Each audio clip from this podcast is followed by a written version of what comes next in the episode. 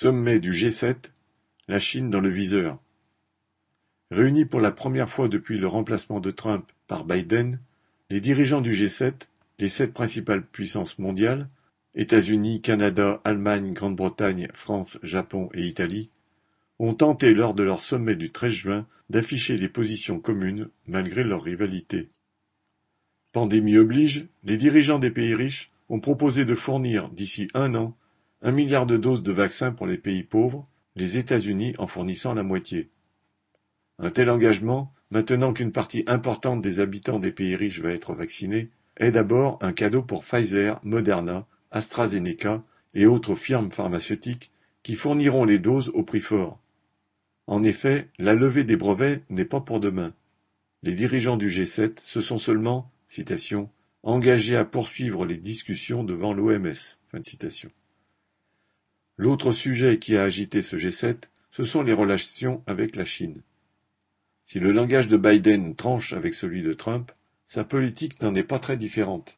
Comme lui, il a fait de la Chine un concurrent déloyal, entre guillemets, qui menacerait les capitalistes américains et l'hégémonie occidentale dans le monde.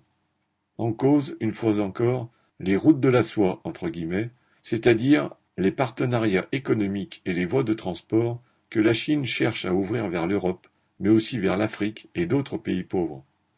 Le lendemain du G7, lors du sommet de l'OTAN à Bruxelles, cette alliance militaire construite contre l'ancienne Union soviétique, la Chine a été pour la première fois désignée comme une menace grandissante, entre guillemets, et ses ambitions qualifiées de défi systématique pour l'ordre international, entre guillemets. Quoi qu'en disent Biden et les dirigeants occidentaux, et malgré l'arrivée de grandes firmes chinoises sur le marché mondial, la Chine est évidemment bien loin de menacer l'hégémonie américaine.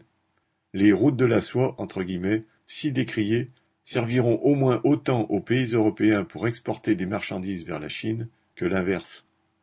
Quant à la menace militaire, pour en accuser la Chine, il faut une sacrée dose de cynisme aux puissances occidentales, dont la France, qui envoient leurs sous-marins, leurs porte-avions et autres navires patrouiller en mer de Chine du Sud, à des dizaines de milliers de kilomètres de leurs propres côtes.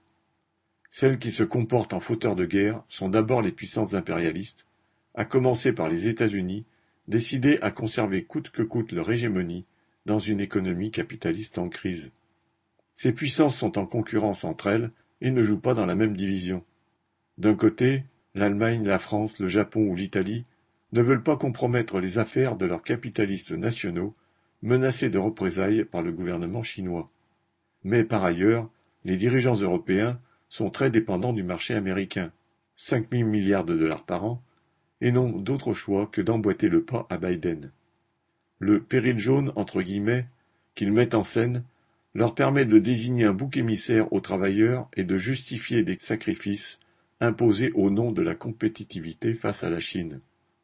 Quelles que soient les réserves des uns et des autres, la logique de la guerre commerciale s'impose aussi, avec les tensions diplomatiques qui en découlent, voire les tensions militaires qui peuvent conduire à la guerre tout court.